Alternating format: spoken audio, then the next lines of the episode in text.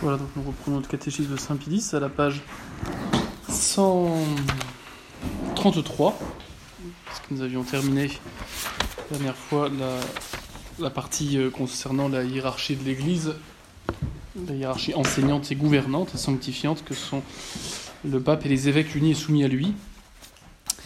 Nous arrivons donc sur euh, et la fin du credo, hein, le Saint-Esprit, euh, Saint-Église catholique, à la communion des saints. Voilà. Ça sera après la réduction du péché, la résurrection de la chair et l'éternel. Donc on n'a jamais été aussi proche de la fin de ce commentaire du credo. Euh, donc nous reprenons donc à la page 133. Que nous enseigne le neuvième article du credo par ces mots, la communion des saints. Qu'est-ce que ça veut dire, je crois, la communion des saints? Par ces mots, la communion des saints, le neuvième article du credo nous enseigne que dans l'Église, en vertu de l'union intime qui existe entre tous ses membres, tous les biens spirituels, tant intérieurs qu'extérieurs, qui leur, appartiennent, sont communs. Alors, cette, communion des saints, ce n'est pas une, une, vérité facultative, euh, c'est une vérité qui euh, est la conséquence logique de l'appartenance au Christ par la grâce. On va le redire, le principe de la communion des saints, c'est l'union personnelle individuelle de chacun au Christ par la grâce qui nous a mérité sur la croix, par la grâce qui rend juste, par la grâce sanctifiante. Et c'est par ce biais que, unis à la même tête, les membres communient au même bien. Bien invisibles, qu'on appelle les biens intérieurs, et biens extérieurs qui produisent ces biens intérieurs on va le voir, c'est notamment les sacrements. Euh... Vous voyez, ça c'est un saint socialisme. Le partage, la participation aux biens spirituels. Parce que contrairement aux biens matériels, ils ne sont jamais au détriment euh, des honnêtes propriétaires. Les biens spirituels, même au niveau naturel, hein, que ce soit la culture, la science, le savoir, plus il se communique, plus il s'enrichit et plus il enrichit les autres. Il n'y a pas d'appauvrissement par la communication d'un bien spirituel. Et c'est valable d'autant plus, on, va l'expliquer après pourquoi, pour les biens surnaturels. Quels sont dans l'Église les biens intérieurs communs? J'insiste quand même avant de, commenter cette question que euh, cette communion des saints, elle est vraiment euh, directement enseignée hein, dans l'Écriture sainte. Avec euh, notamment cette image, pour comprendre la réalité de l'Église à la fois visible et invisible, cette image du corps, hein, et du corps mystique du Christ. notamment chez Saint Paul, vous avez plusieurs passages très explicites montrant bien cette unité qu'il y a entre les membres. Déjà, Saint Paul, très souvent, à la fin, au début de ses épîtres, demande qu'on prie pour lui. Euh, Éphésiens, en général, les joies ou, euh, ou, les souffrances de ceux à qui il parle, euh, comme, euh, comme appartenant eh à un même corps. vous voyez, alors, par exemple, voilà ce qu'il dit. De même que nous avons plusieurs membres dans un seul corps et que tous les membres n'ont pas la même fonction, ainsi nous qui sommes plusieurs, nous ne faisons qu'un seul corps dans le Christ. Ça, c'est Romains chapitre 12, versets 4 et 5. Et aussi, par exemple, aux Colossiens, chapitre 12. L'œil ne peut pas dire à la main, je n'ai pas besoin de toi, ni la tête dire aux pieds, je n'ai pas besoin de vous. Et si un membre souffre, tous les membres souffrent avec lui. Si un membre est honoré, tous les membres se réjouissent avec lui. Et cette communion, hein, cette union spirituelle des membres euh, de cette même société qu'est l'Église, euh, elle est directement et immédiatement l'objet de l'enseignement euh, de l'Écriture sainte, notamment et pas uniquement, mais chez Paul. On a une parabole du Christ hein, qui est très claire avec les, la parabole de la vigne. Hein, et, les sarments, nous sommes comme greffés sur, sur un arbre de vigne, l'arbre de vigne c'est le Christ lui-même. Euh, donc vous voyez, il, faut tenir cette réalité euh, qui fait partie vraiment de la, beauté de notre, foi, en tout cas de notre foi vécue. Et cette image, vous voyez, du corps, humain pour exprimer ce qu'est l'Église militante, ce qu'est l'Église même, euh, est, très, est très belle et très adéquate. Saint Paul ne s'y trompe pas parce qu'à la fois elle montre bien l'importance de la solidarité des membres entre eux, de par leur mutuelle dépendance, interdépendance, et, ce à cause de leur relation euh, similaire au Christ, et en même temps, elle maintient la hiérarchie, car tous les membres ne sont pas aussi importants les uns que les autres. Vous voyez, elle concilie euh, à la fois, si je puis dire, l'égalité de, dignité entre les baptisés, et en même temps, la hiérarchie telle que voulue par le Christ pour faire de cette Église non pas un conglomérat, informe d'amis de Jésus, mais réellement une société euh, visant eh bien, un but qui la dépasse pour l'Église militante euh, au moyen d'un chef euh, voulu par le Christ qu'il représente euh, le pape et les évêques unis à lui. donc ouais, je crois qu'il faut, il faut à bon droit maintenir, préférer cette image du corps et, du corps humain pour expliquer ce qu'est l'Église plutôt que de, se risquer à, vouloir à vouloir prendre d'autres images, peut-être apparemment plus parlantes, mais qui risquent de véhiculer bien des erreurs. Euh, c'est important et c'est pas pour rien que euh, l'encyclique magistrale de Pie XI sur l'Église s'appelle Mystici Corporis. Le titre indique déjà euh, ce sur quoi il base son ecclésiologie. Passons donc à la question suivante, parce que cette question, les questions suivantes vont expliciter justement ce qui a été dit dans cette première réponse c'est pour ça que je m'y attends pas plus. Quels sont dans l'Église les biens intérieurs communs, puisqu'il est question donc de communication des biens, qui sont tant intérieurs que extérieurs, tant visibles qu'invisibles. Alors quels sont les biens invisibles, les biens intérieurs? Eh bien, ils sont la grâce reçue dans les sacrements, la foi, l'espérance, la charité, les mérites infinis de Jésus-Christ, les mérites surabondants de la Sainte Vierge et des saints, et le fruit de toutes les bonnes œuvres qui se font dans l'Église. Donc c'est très vaste. Hein. Vous avez à la fois euh, les vertus qui nous disposent à la connaissance et à l'amour de Dieu tel qu'il est, les moyens de vivre de ces vertus, la grâce, communiquée en raison bah, des mérites d'abord de Jésus, et puis de tous ceux qui lui sont agrégés. D'abord sa Sainte Mère, la Sainte Vierge. Les saints, et puis plus généralement de tous ceux qui sont en terre de grâce et qui ont fait des bonnes œuvres. C'est ce qu'on appelle le trésor de l'Église. On verra, c'est cela qui justifie on en reparlera un petit peu après, la doctrine des indulgences. Cette idée qu'on puisse bénéficier des mérites euh, d'œuvres que nous n'avons pas accomplies. Eh bien, c'est ce qui permet cela, c'est précisément cette communion, et cette communion des biens intérieurs. On peut déjà le dire, hein, la communion ecclésiale, elle est ordonnée à la communication de ces biens intérieurs, de ces biens spirituels la, communion extérieure des membres de l'Église est ordonnée à la communion spirituelle, intérieure, invisible, si vous voulez. De chacun avec Dieu et de chacun entre eux, mais en et par Dieu. Car on redira au principe hein, de la communion des saints, de la communion intérieure, il y a essentiellement l'Esprit Saint. Et c'est ça qui crée cette proximité entre chaque membre de l'Église, quand même ils s'ignorent, en ce sens qu'ils ne se connaissent pas, parce qu'on ben, ne peut pas connaître tous les catholiques, il y en a plein d'un milliard. Ils sont répartis sur toute, la phase, toute la phase de la Terre. Mais il y a une proximité justement entre chaque baptisé, quand même ils ne se connaissent pas extérieurement, parce qu'ils sont reliés par cette euh, vie de Dieu.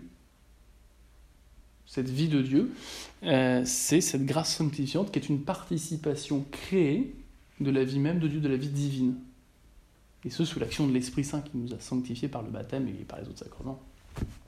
Voyez Et c'est cette vie de Dieu qui est au principe de notre charité, faisant que Dieu habite en nous et que nous habitons en lui.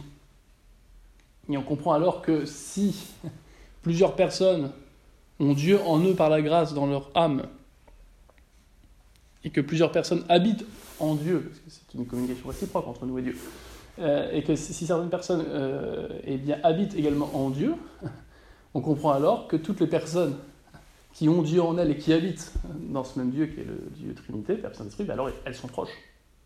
J'entends spirituellement, pas sensiblement, pas géographiquement. Voyez L'aboutissement, si je puis dire, de cette communion dont on parle tant, ben, ça doit être celle-ci.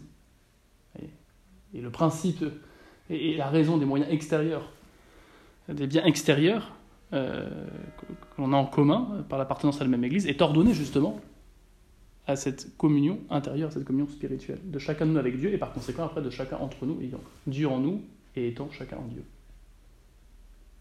Au moyen de la grâce donnée par l'Esprit Saint qui est comme le cœur et l'âme de l'Église, on l'avait déjà dit. Il faut toujours bien comprendre qu'il n'y a pas euh, de dimension horizontale, de relation fraternelle au sens surnaturel entre les membres de l'Église s'il n'y a pas la relation verticale de chacun avec Dieu. C'est ma conversion en Dieu qui fait que je suis proche de ceux qui, avant moi ou en même temps que moi, eh bien, euh, ont opéré cette même conversion et ont dorénavant Dieu en eux et sont en Dieu. Aujourd'hui, il y, a clairement une erreur euh, non dite, mais, bien souvent vécue, de vouloir euh, oublier cet aspect des choses. D'une part, que la communion extérieure, elle est ordonnée à la communion intérieure. La communion extérieure, dont on va parler juste après, elle n'est pas un but en soi, elle est ordonnée à la communion intérieure. Que d'autre part, cette communion intérieure, elle a essentiellement, enfin, elle a un principe, c'est Dieu lui-même. C'est pas d'abord la bonne volonté de chacun, même si c'est la condition pour que Dieu puisse faire sa demeure en nous. Hein. mais, ce qui la réalise, c'est la grâce hein, qui est donnée par Dieu. C'est pas nous qui. Je continue parce qu'il faut avancer, mais, voilà. Euh, notez bien, parce qu'on en reparlera après, c'est important, hein, que la foi, hein, ça fait partie des biens intérieurs. C'est toujours risqué de dire que, de quelqu'un qui n'a pas la foi, parce qu'on peut avoir ce doute lorsque son comportement ou son discours est manifestement et de façon récurrente contraire à l'enseignement euh, de l'Église euh, en matière de foi et de morale. Mais en juger définitivement, c'est compliqué parce que la foi, c'est foi dont on parle, c'est une vertu. Une vertu qui est donnée par le baptême, qu'on a forcément été baptisé et qu'on ne peut perdre que si, sciemment, et de façon pertinente, on, renie la confiance qu'on fait en Dieu se révélant et enseignant par son Église. Et qui, à part celui qui est à l'intérieur du cœur de chacun, peut, peut, dire si la personne coupablement a enlevé sa confiance en Dieu. Donc il y a une très différence, il y a une grande différence entre dire il n'a pas la foi ou il ne professe pas la foi. Voyez? On peut juger, parfois on doit juger de, la difformité d'un discours euh, de quelqu'un avec l'enseignement de l'Église et dire par conséquent que son discours n'est pas conforme à la foi de l'Église et qu'il est nuisible et dangereux. Mais à un moment donné, on ne peut pas aller au-delà. Bon. Euh, et puis aussi, il faut bien, euh, bien comment dire, noter que la foi est importante parce qu'on verra que la foi, eh bien, elle peut être le dernier bien qui fait qu'il y a une certaine communion entre des personnes qui, sont, qui ont perdu la grâce, qui ont perdu donc l'essentiel de cette union euh, à Dieu et aux autres, mais qui sont quand même pas dans la même situation que quelqu'un qui est parti de l'Église parce que la foi, elle demeure après un péché grave. Sauf le péché grave qui consiste à renier sa foi. Donc notez bien l'importance de la foi dans ses biens intérieurs. Vous voyez, la foi, c'est pas uniquement un moyen pour avoir la charité. Alors bien sûr que la charité est plus importante que la foi dans la mesure où la charité demeurera au ciel et non la foi parce que la foi est lié à notre condition euh, non seulement créée et, de pèlerin sur terre, qui ne sont pas en présence euh, de Dieu tel qu'il est. Euh, il n'empêche que la foi eh bien, n'est pas qu'un moyen d'avoir la charité, elle en est la condition bien sûr, mais elle est un bien en soi qui peut être le seul d'ailleurs qui justement relie le plus grand des pécheurs à, l'Église. Donc il n'est pas mort, bien sûr. ce que je dis là, c'est pour les membres de l'Église militante. Euh, parce que d'ailleurs la foi ne concerne pas euh, ni ceux qui sont euh, en enfer, qui ne sont plus dans l'Église et puis qui, n'ont pas la foi, ni, ni ceux qui sont au ciel. En revanche, ça concerne ceux qui sont au purgatoire et ceux qui sont sur terre. Pareil pour l'espérance. Quant à la charité au mérite infini du Christ et au mérite de la Sainte Vierge et de Saint, là ça concerne tous ceux qui sont soit sur terre, soit au ciel, soit au purgatoire. Ça concerne tant l'Église militante que triomphante que souffrante. En revanche, la foi et les sacrements, ça concerne que l'Église militante.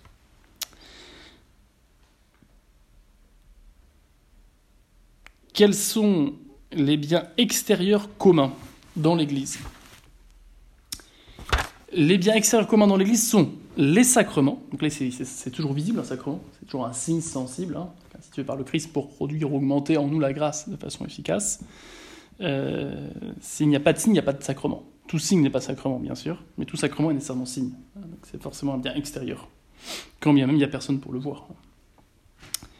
un prêtre célèbre sa seul, personne, personne voit la messe, mais pourtant c'est bien quelque chose qui est, qui est visible, comme pour tout autre sacrement. Le sacrifice de la Sainte Messe, c'est dit explicitement, qui est, toujours, qui est toujours un bien extérieur et commun, et, public, si je puis dire. Hein, en ce sens, il n'y a pas de messe privée, en ce sens que la messe, elle concerne forcément toute l'Église, hein, parce qu'elle est la prière suprême, la prière par excellence de l'Église, puisque c'est le Christ qui agit par le prêtre, s'offrant lui-même en sacrifice de façon ensanglante, pour la gloire de son Père, en adoration, en action de grâce, mais aussi pour la rémission des péchés de tous les membres de l'Église, euh, donc euh, vivants sur terre ou morts étant au purgatoire. Et puis demandant à tous ceux dont l'Église militante a besoin. Et ça, dans le canon romain, vous avez plein de références, hein, toutes ces dimensions de l'Église. Tant l'Église céleste, avec euh, ses saints évoqués en forme un peu de litanie, voilà, ces premiers saints et martyrs et apôtres, que l'Église souffrante, qui est évoquée notamment au memento des morts, et puis que l'Église euh, militante, où on ne cesse non seulement de prier pour ceux qui sont euh, autour de nous, qui assistent visiblement à la messe, mais aussi pour, tous les autres besoins de l'Église. Hein. Les prières publiques. Alors les prières publiques, c'est les processions commanditées soit par le pape, soit par les évêques. C'est euh, éventuellement le Te Deum qu'on chante à la fin de l'année, ou le Bene Creator qu'on chante au début de l'année. Euh, les, donc, faut que ces prières publiques, ça implique pas qu'elles soient dites en public nécessairement. Enfin, logiquement, ça implique qu'elles soient dites en public, mais ça suffit pas pour qu'elles soient publiques. Il faut qu'elles soient euh, à une demande de l'autorité, épiscopale ou pontificale, pour parler de prières publiques. Ou qu'elles soient prévues dans les liturgies comme étant une prière publique. Euh, je pense que la procession demain qu'on va faire avant la, la, messe, la procession de la, de la chandeleur, c'est clairement une prière publique les cérémonies religieuses et toutes les autres pratiques extérieures qui unissent ensemble les fidèles. Alors c'est bien le lien extérieur, mais ces cérémonies ont une moindre valeur si elles sont sur l'initiative uniquement du prêtre, parce qu'elles n'appartiennent pas dans ce cas-là à la prière liturgique au sens fort. Sinon, faire chemin de croix dans, la cour du presbytère ou même dans la rue, euh, à notre propre initiative, euh, c'est pas directement une prière liturgique. Bon. Mais ça fait partie quand même des biens extérieurs de l'Église, parce que ça favorise eh bien, la, sanctification des fidèles, ça les dispose à recevoir les grâces que Dieu veut leur donner par ce chemin de croix, par exemple par ce chapelet public. Et puis, euh, indirectement, ça les dispose à, recevoir encore mieux les, sacrements. Mais voyez, donc ces biens communs extérieurs, qui sont d'abord les sacrements, la messe, c'est l'essentiel, et puis les prières publiques et les cérémonies religieuses, euh, ils sont vraiment ordonnés hein, dans leur finalité au bien intérieur. Le but, c'est d'avoir plus de foi, plus d'espérance, plus de charité. Et de pouvoir faire plus aisément des bonnes œuvres qui soient méritoires. Donc c'est jamais un but en soi, pour le coup, les biens extérieurs. Vous voyez? C'est jamais un but en soi. Et ça, c'est important parce que euh, quand on veut. C'est important.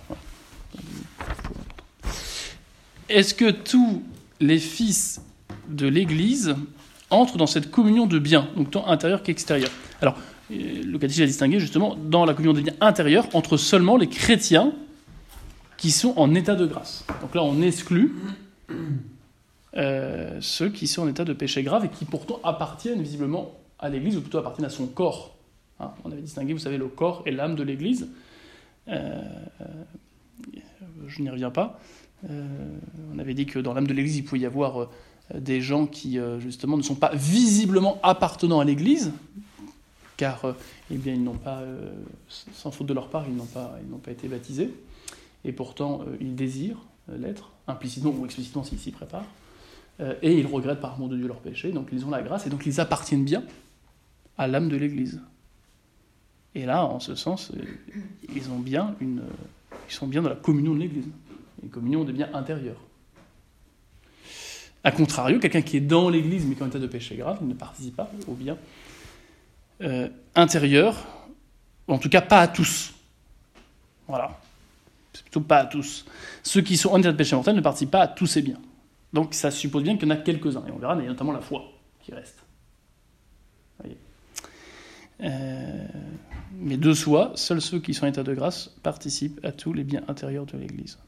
Donc les âmes du purgatoire, ceux qui sont au ciel, même si ça ne leur sert pas directement pour eux, et puis euh, ceux qui sont euh, sur terre en état de grâce.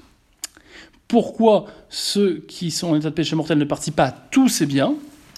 Parce que c'est la grâce de Dieu, vie surnaturelle de l'âme. Donc la vie surnaturelle, c'est la vie trinitaire en fait. Hein. Surnaturelle, c'est ce qui dépasse toute nature créable et créée. Donc c'est la vie de l'incréé. La vie de l'incréé, c'est euh, bah, Dieu lui-même, sa vie intime, de connaissance et d'amour. Donc c'est parce que c'est la grâce de Dieu. Donc la grâce de Dieu, c'est la grâce sanctifiante. Hein. On avait vu la grâce actuelle, la grâce sanctifiante, c'est la grâce sanctifiante. vie surnaturelle de l'homme qui unit les fidèles à Dieu et à Jésus-Christ comme ses membres vivants et qui les rend capables de faire des œuvres méritoires de la vie éternelle. Ça c'est très important de bien comprendre ça. Vous voyez cette dimension verticale dont je vous parlais, hein, euh, elle est présente en premier dans cette réponse. D'abord parce que euh, si on n'est pas uni à Dieu par la grâce, on ne peut pas bénéficier de cette communion des biens, en tout cas de, sa totalité. Euh, pourquoi? Parce que le principe du mérite, le principe en tout cas du mérite surnaturel, vient immédiatement de Dieu. Pourquoi? Un mérite, c'est un droit à la récompense. Un mérite surnaturel, c'est un droit à la récompense éternelle. Qui peut, quand bien il n'aurait jamais fait de péché, prétendre mériter par ses propres forces une récompense de cette nature? Une récompense infinie en ce sens qu'elle est éternelle, mais une récompense infinie en ce sens qu'elle est la vie même de Dieu. Le bonheur même de Dieu. Il y a toujours une proportion entre l'acte bon posé par amour et la récompense qu'elle m'obtient. Et on comprend bien alors que personne, même la Sainte Vierge, ne peut indépendamment de Dieu et du Christ, mériter quoi que ce soit euh, permettant d'avoir accès au ciel, à la vie éternelle. donc le principe premier de tout mérite, c'est la grâce sanctifiante, méritée par le Christ, faisant que c'est le Christ qui agit à travers celui qui, en état de grâce, pose une bonne action, par amour au moins implicite de Dieu ou et du prochain. C'est un des sens de cette phrase de Saint Paul, ce n'est plus moi qui vis, c'est le Christ qui vit en moi.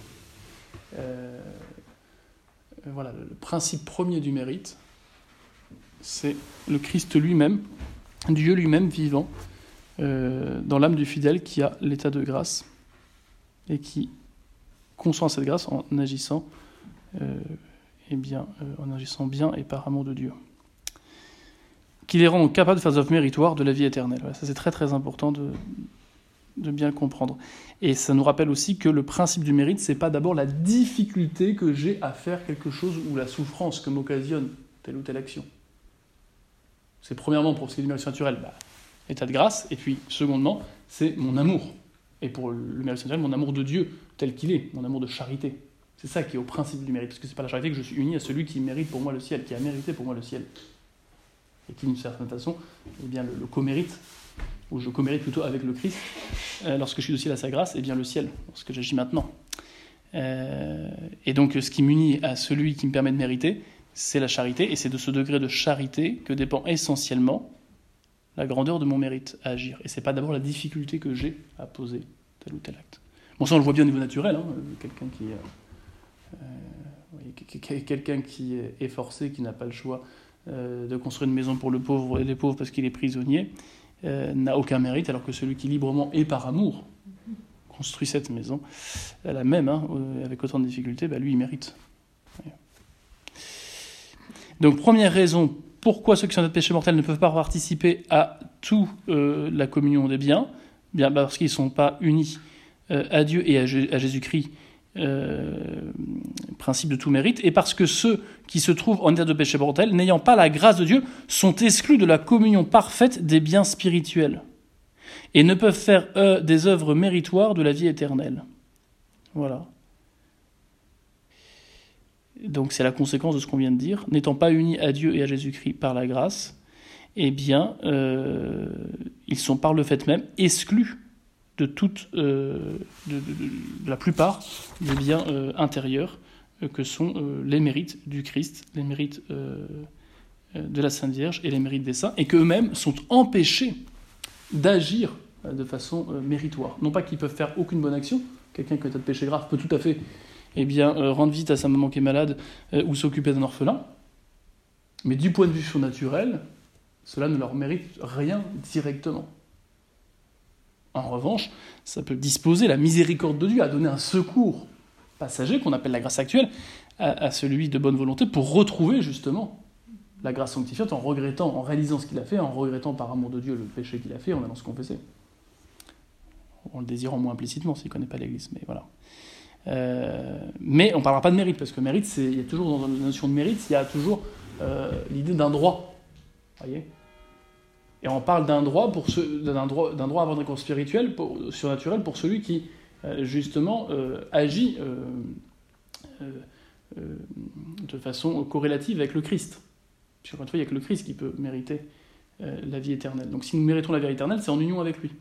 À partir du moment où on n'a plus cette union par la grâce et la charité avec le Christ, on n'a plus de droit à cette récompense éternelle.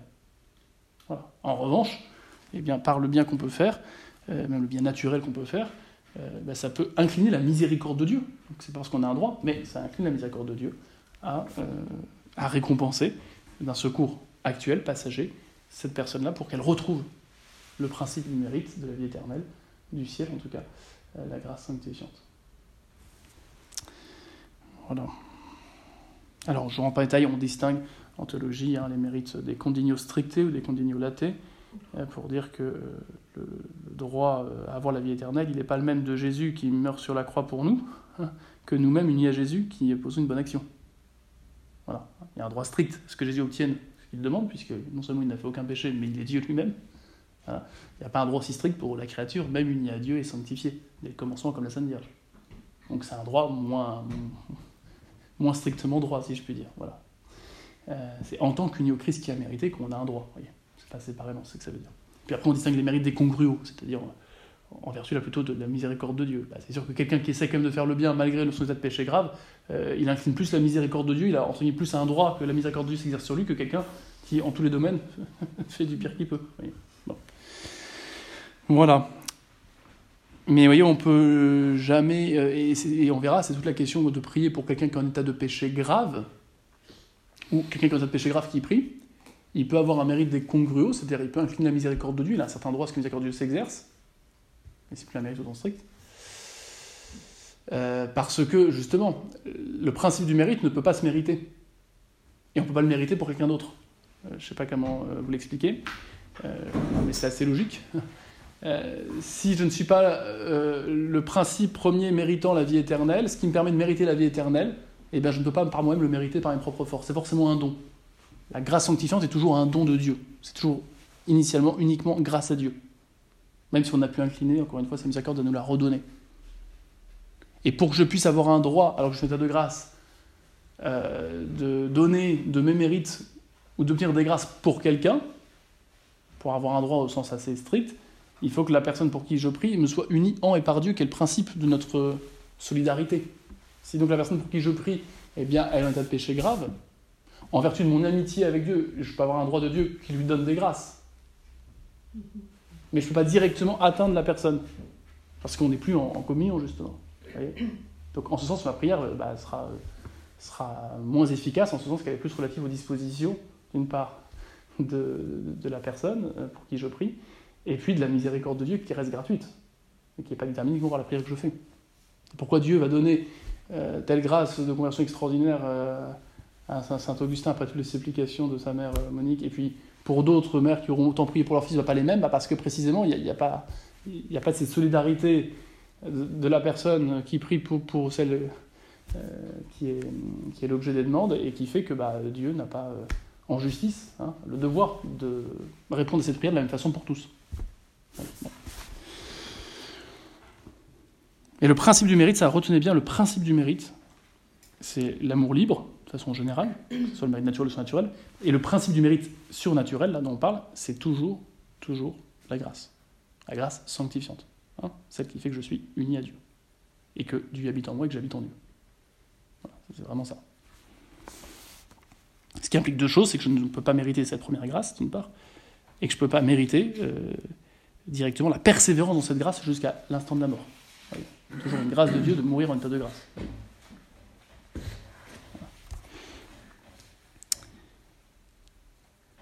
Que Dieu fait à tous, à partir du moment où on n'a pas résisté euh, aux grâces parce que je vous rappelle que chaque euh, humain ayant l'usage de la raison a la grâce suffisante pour faire son salut. Même si tous n'ont pas les mêmes grâces.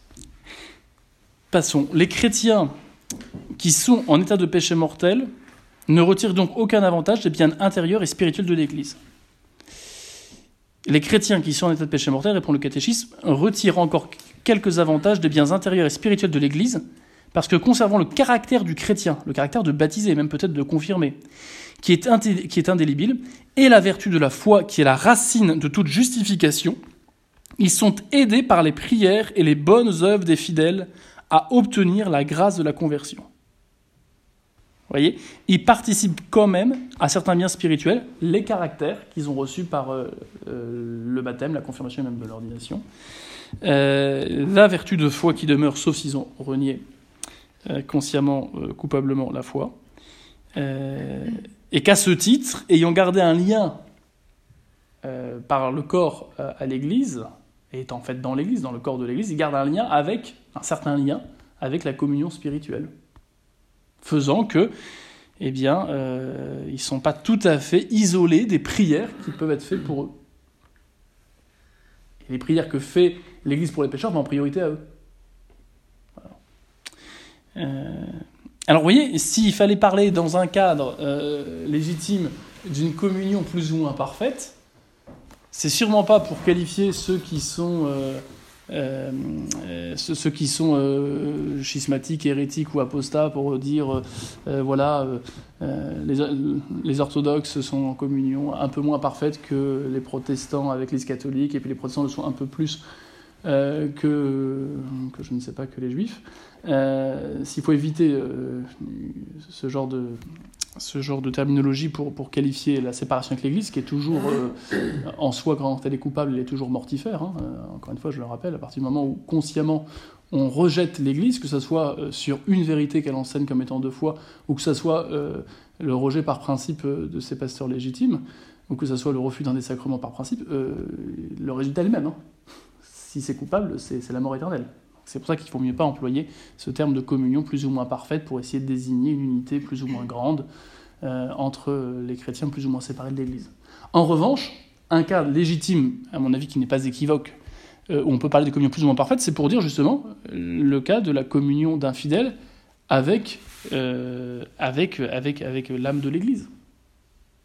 La communion d'un fidèle qui, par définition, s'il est fidèle, enfin, en temps normal, tout le monde voit qu'il appartient encore de l'Église, tout le monde sait qu'il est catholique. Bon.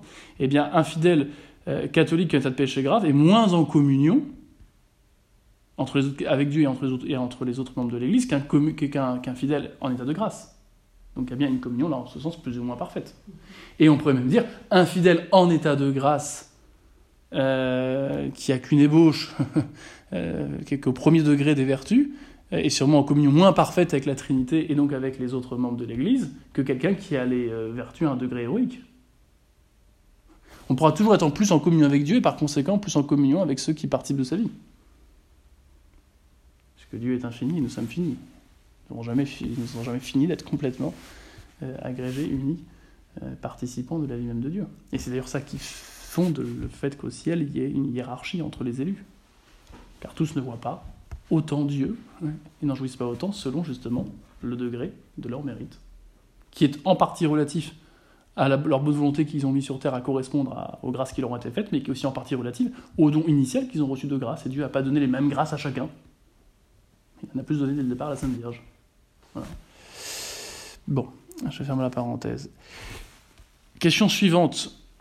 Euh, ceux qui sont en état de péché mortel peuvent-ils participer au bien extérieur de l'Église? Oui, ceux qui sont en état de péché mortel peuvent-ils euh, ceux qui sont en état de péché mortel peuvent participer au bien extérieur de l'Église, pourvu qu'ils ne soient pas séparés de l'Église par l'excommunication. L'excommunication, c'est une sentence ecclésiastique prononcée par l'autorité légitime, le pape ou les évêques, euh, ou l'évêque, euh, selon selon les limites de son pouvoir, euh, fixé en général par le droit. Et puis, euh, euh, et puis c'est le droit de l'Église qui prévoit autrement ces, sanctions directement. Alors on distingue des, sanctions qui sont infligées par le fait même de commettre certains péchés. On parlera de, sanctions là d'excommunication l'a été satanisée pour dire par le fait même de tel péché qui est aussi un délit.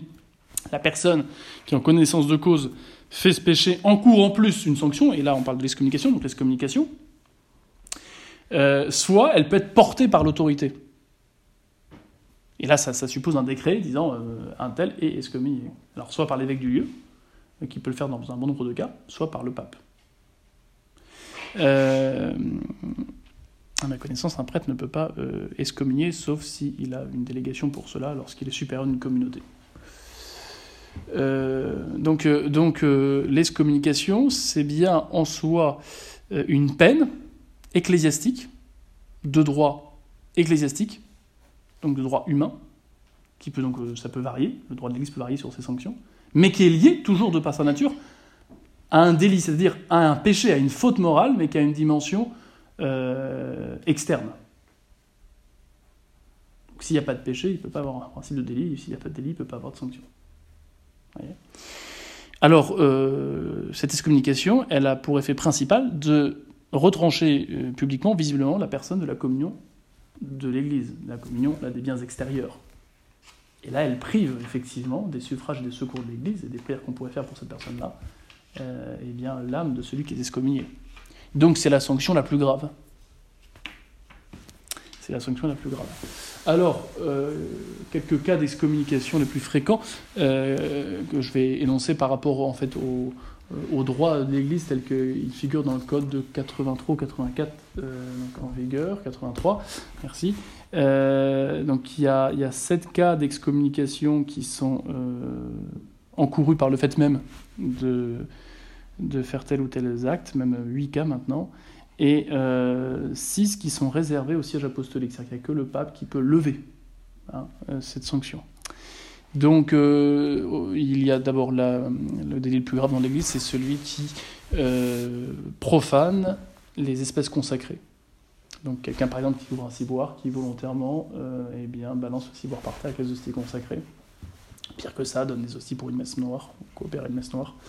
Bon, ce genre de choses. Euh, là, c'est l'excommunication automatiquement, hein, sans qu'il y ait un décret qui arrive dans la boîte aux lettres, euh, qui est réservé au pape, au siège apostolique, parce que ça ne traite pas tous les cas d'excommunication, mais c'est les personnes qu'il a mis, euh, à qui il a donné les pouvoirs au Vatican qui pourront lever cette sanction. Deuxième cas, la violence physique sur la personne du souverain pontife, voilà, quelqu'un qui veut taper le pape, le corriger physiquement, eh bien, il encourt la peine d'excommunication par le fait même, sans même que le pape lui dise. Euh, il faudrait plutôt que le pape lui dise maintenant, vous n'encourez pas l'excommunication, voilà, pour, penser qu'on ne l'est pas excommunié. Bon. L'absolution du complice, donc un prêtre qui absout euh, quelqu'un avec qui il a commis un péché, contre le, un péché grave, hein, contre le sixième ou le neuvième commandement. Donc, je ne sais pas, un prêtre, par exemple, qui a une relation charnelle avec euh, sa gouvernante et qui après absout sa gouvernante, en connaissance de cause. Hein, il, pensait bien que savait bien que c'était sa gouvernante. Hein, il n'a pas. S'il ne savait pas, donc il savait pas. Mais en connaissance de cause, eh bien, euh, il est excommunié. Et cette excommunication, il n'y a que, que le Saint-Siège qui peut la lever. L'ordination épiscopale sans mandat pontifical.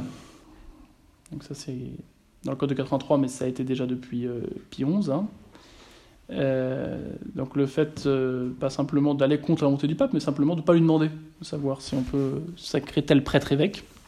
Ça vaut à l'excommunication qui est réservée au Saint-Siège. La violation directe du secret sacramentel.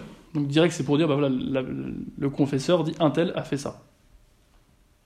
Et il le sait uniquement par la confession, bien sûr.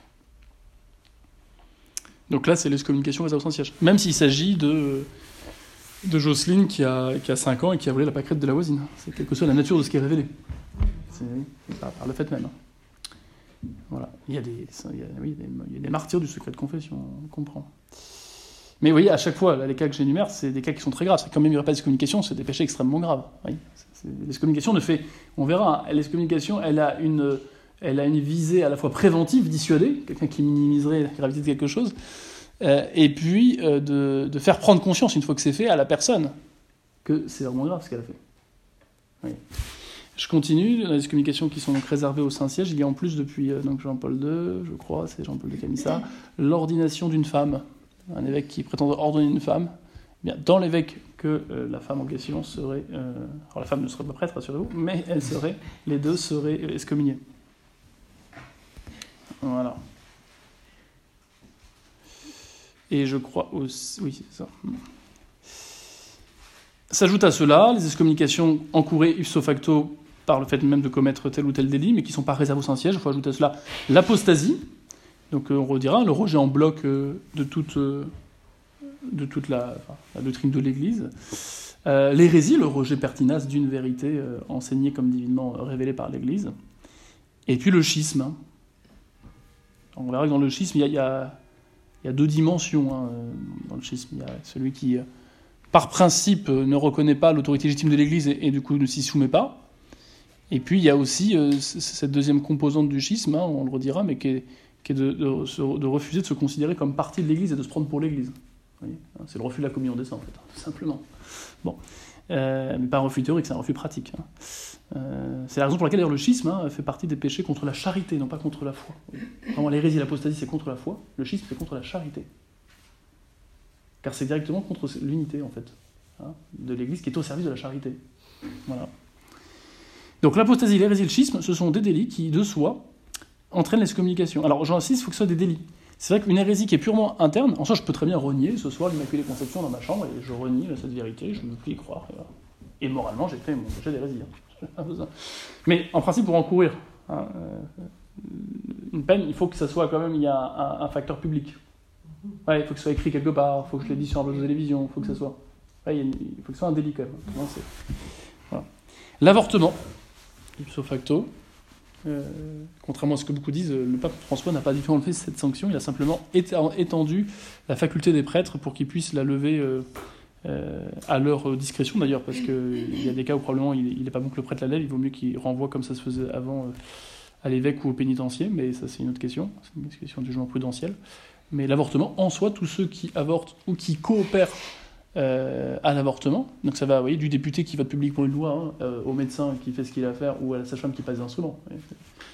Euh, avortement suivi des faits, donc ça vaut pas pour la pilule du lendemain par exemple. Ouais, parce que le principe, c'est qu'on ne sait pas si on est enceinte. Je pense qu'il peut l'être. Voyez. Et puis je crois qu'il faut rajouter c'est l'appartenance à la franc-maçonnerie, même si c'est euh, dit de façon dans des termes euh, plus, plus flous dans le code, puisque certains diront que c'était pour pas euh, nommer trop explicitement les ennemis de l'Église, d'autres diront que c'était pour englober aussi toute autre association qui comploterait contre l'Église. Bon. Voilà. Alors voilà, oui, mais de fait, il y a quand même, y a, quand même que c'est- quand j'ai public, j'ai pas dit forcément public, mais il faut que ça soit extérieurement. Voyez, un, délit a une dimension extérieure, externe. Quand vous allez à une réunion euh, à Rigaud de Tablier, bah, c'est quand même une dimension externe, même si effectivement ce qui se passe dans la réunion, euh, personne, euh, personne ne le sait. Mais c'est comme l'absolution du complice, si vous voulez, c'est pas public. hein. Vous avez gouvernante avec qui vous avez couché. N'empêche qu'il y a une dimension externe. Vous voyez. Et donc souvent, effectivement, ça implique qu'il y ait au moins une tierce personne qui puisse être témoin de, ce, de, de cette faute. Et alors, je rappelle quand même, parce que là aussi, les, les médias sont très forts pour, euh, pour dire des choses qui n'ont aucun sens. Bien sûr que pour que ces peines soient encourues, euh, il faut qu'elles étaient encourues, elles- il faut qu'elles étaient liées à des délits commis par des personnes euh, agissant en connaissance de cause. Euh, et pour que ces peines soient encourues automatiquement, il faut que les personnes soient majeures. Voilà. Et si elles n'ont pas 16 ans, elles ne peuvent pas encourir ces peines. Donc, moi, c'est clair. Et si elles ont plus de 16 ans, les peines ne sont pas automatiques, faut qu'il y ait un jugement. Et si elles sont majeures, euh, c'est automatique, à condition qu'elles, non seulement qu'elles savaient que ce qu'elles faisaient c'était mal, que c'était un péché, qu'elles étaient libres de le faire, il n'y a pas de contrainte, hein, euh, et que c'était même pas un crime, et que c'était pas un crime passionnel, ou vous voyez, quelque chose, une liberté, il y a la connaissance que c'est mal, il y a la liberté, la volonté de le faire, et puis la connaissance, et ça c'est propre au droit ecclésiastique, la connaissance que euh, c'est puni par le droit d'une peine. Alors c'est toujours présupposé pour les clercs, mais pour ceux qui sont simples laïcs, euh, s'ils n'avaient pas la connaissance, par exemple que avorter c'est non seulement pas bien, mais en plus de ça on est excommunié automatiquement, eh bien la personne n'a pas encouru la peine de l'avortement. En revanche, le confesseur a le devoir de lui dire. La prochaine fois, la personne l'encourt. voyez? Donc vous voyez, le droit de l'Église est vraiment fait, il n'est pas fait pour... euh, euh, comment dire Il est vraiment fait pour le bien des âmes. C'est ça qu'il faut comprendre. Euh, les peines ne sont pas là pour rajouter un fardeau aux pauvres pécheurs. Voyez? Toute la logique. C'est qu'il n'y a aucune raison que l'Église refuse de lever telle ou telle peine si la personne a vraiment le regret de ses fautes, qu'elle manifeste sur la durée qu'elle est prête à s'amender, et qu'elle acceptera humblement la pénitence qui lui sera imposée. Pénitence qui sera là aussi donnée en fonction de ses capacités. Donc ça, c'est la peine vraiment la plus, la plus grave de cette communication, et c'est l'exclusion, voyez, de la communication, non seulement des biens spirituels, mais aussi des biens, euh, des biens intérieurs, mais aussi des biens extérieurs. Donc là, ça va au-delà de celui, qui, est simplement d'être péché grave. Là, c'est bien autre chose. Cette communication, ça vous, ça vous retranche vraiment du corps et de l'âme de l'Église, en fait, tout simplement. Alors que le péché grave vous retranche que, euh, eh bien, de, de, l'âme de l'Église et, non du corps. Mm. Oui, sauf, sauf pour celui justement qui s'exclut lui-même de l'Église. Et c'est pas un hasard que les communications aillent de pair toujours avec le schisme, l'hérésie l'apostasie, parce que là, la personne, elle s'exclut elle-même, en fait, d'un des trois liens d'appartenance à l'Église. Le lien de la foi ou le lien de la hiérarchie. Donc quand bien même, de toute façon, le code ne prévoirait pas cette communication, de fait, elle serait excommuniée. De fait, elle aurait rompu la communion. Ce qui fait qu'on est dans l'Église. Et en ce sens, il n'y a pas de degré de communion. Soit on y est, soit on n'y est pas. Soit on est dans le corps de l'Église, soit on n'y est pas. Il y a pas de... C'est pour ça qu'il faut, bannir le terme communion parfaite, imparfaite pour qualifier les gens qui ne sont pas dans le corps de l'Église, mais qui seraient un peu plus que tel ou tel autre. Ben non, c'est faux. Soit on y est, soit on n'y est pas. Oui. Pour, euh, dans le cas de l'absolution du complice, pourquoi se limiter à à deux péchés, enfin au péché qui ouais, C'est assez, lo assez, logique. À. Bah, bon, Par exemple, on pourrait absoudre un complice de meurtre. C'est pas du tout, c'est pas du tout l'objet du, du cours. C'est pas un cours de droit canon, c'est pas sur les délits, donc je, je vais pas m'y arrêter plus. Mais il y a une dimension psychologique qui est évidente. Imaginez euh, un clerc. Euh, euh, bah voilà, qui, vit avec sa gouvernante euh, un peu envahissante et qui n'a pas tout à fait l'âge canonique, euh, la tentation est beaucoup plus forte euh, de péché s'il n'y a pas cette peur d'une peine qui fait que bah, cette peur d'une peine ou cette peur d'aller se confesser à bah, un prêtre pour la gouvernante qui est extérieur à tout ça et qui va demander par exemple la séparation de toi avec le prêtre en question je sais pas comment dire, il y a une dimension psychologique. Si je sais que je vais me faire absolument automatiquement parce que celui à qui je me confesse est complice de mon péché, bah, j'encourage pas le pénitent à pas changer de. de... Voilà. Bah, je viens de vous dire parce que ce sont les péchés les plus, les, les plus malheureusement les plus faciles. C'est les péchés graves qui sont euh, les moins extraordinaires, si je puis dire. C'est triste, triste, à dire, mais c'est pas tous les jours qu'un prêtre est complice de meurtre, si vous voulez. Voilà. Euh, penser à l'homosexualité, c'est terrible, malheureusement, dans le clergé. Bah, vous imaginez deux confrères homosexuels, bon, bah, vous imaginez s'ils se confessent l'un l'autre et que c'est une par l'Église, bah, rien ne va les inciter à changer de vie. Quoi. Oui. Bon, je sais pas où. Crise, voilà. très bien qu'il y a quelque chose qui va pas. Quand même. si vous voulez, mais le code, le code de droit canon, il, est, il, il prévoit en principe les lois, enfin, les lois qui sanctionnent sont euh, quand même en lien avec l'expérience de l'Église. Et, euh, et, pour ces, pour ces peines-là, euh, elle tient compte de la psychologie du, du pécheur. Et dans ces péchés-là, on voit bien qu'il y a la dimension psychologique, il y a la difficulté parfois à se détacher de l'habitude, est beaucoup plus importante que pour d'autres péchés, peut-être en soi beaucoup plus graves, mais qui seront en général beaucoup plus ponctuels. Bon, à moins d'avoir une addiction au meurtre, hein, c'est possible, mais. Voilà. Bon. Et puis ce sont des péchés, je pense qu'une des raisons aussi, c'est que ce sont des péchés secrets. Ah. Il n'y a pas de publicité. Un meurtre, façon, il y a rapidement une enquête, enfin, ouais, il y a plus de chances quand même que, que, le mal cesse. Bon, je reviens à mon sujet parce que ça ne rend pas le sujet. On pourra en parler à la fin, mais. Voilà. C'est juste une question par rapport à l'IVG, mais bon. On en parle à la fin, si vous voulez, parce que là, on va vraiment déborder. Pourquoi les membres de la communion sont-ils dans leur ensemble appelés saints? Les membres de la communion sont appelés saints parce que tous sont appelés à la sainteté, que tous ont été sanctifiés par le baptême et que beaucoup parmi eux sont déjà parvenus à la parfaite sainteté. On retrouve presque les raisons pour lesquelles on dit que l'Église est sainte. Elle est sainte par son fondateur, par son but et par les moyens qu'elle donne pour atteindre la sainteté. Et de fait, beaucoup ont déjà atteint étant au ciel. Ben là, on retrouve un peu ça. Hein, pourquoi on dit qu'on parle de communion des saints, alors que tous, ceux qui sont participants de cette communion sont forcément encore saints bah Parce qu'ils sont quand même sanctifiés, au moins par le baptême, c'est la condition, en principe, pour appartenir au corps de l'Église. Enfin, même pour appartenir à l'Église, c'est la condition. Et c'est la condition, en principe, pour appartenir à l'âme. Ça reste des exceptions des gens qui ne sont pas baptisés et qui appartiennent à l'âme de l'Église. Donc, ils ont en principe tous en commun le baptême. Euh, ils portent ce caractère, en principe.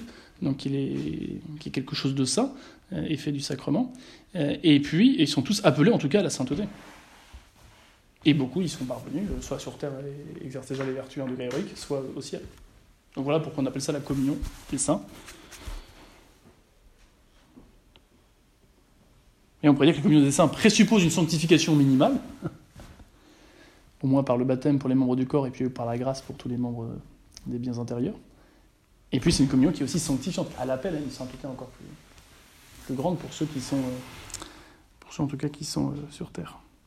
La communion des saints s'étend-elle aussi au ciel et au purgatoire Oui, la communion des saints s'étend aussi au ciel et au purgatoire. Parce que la charité unit, je pense qu'il manque un mot, unit les trois états de l'Église, triomphante, souffrante et militante. Et les saints prient Dieu pour nous et pour les âmes du purgatoire. Et nous-mêmes, nous rendons gloire et honneur aux saints et nous pouvons soulager les âmes du purgatoire en appliquant en leur faveur messe, aumône, indulgence et autres bonnes œuvres. Donc il faut bien comprendre que de cette relation verticale, personnelle, individuelle de chacun à Dieu,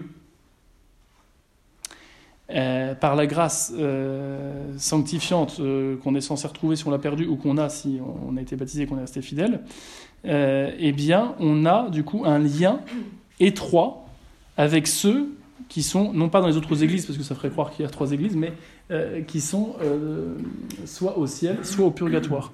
Et ainsi, en et par Dieu, il y a une communication réciproque. Par rapport aux âmes du purgatoire, nous pouvons prier pour elles et leur appliquer les mérites de nos bonnes œuvres pour euh, faire en sorte qu'elles aillent plus vite au ciel et qu'elles réparent plus facilement les peines dues à leur péché.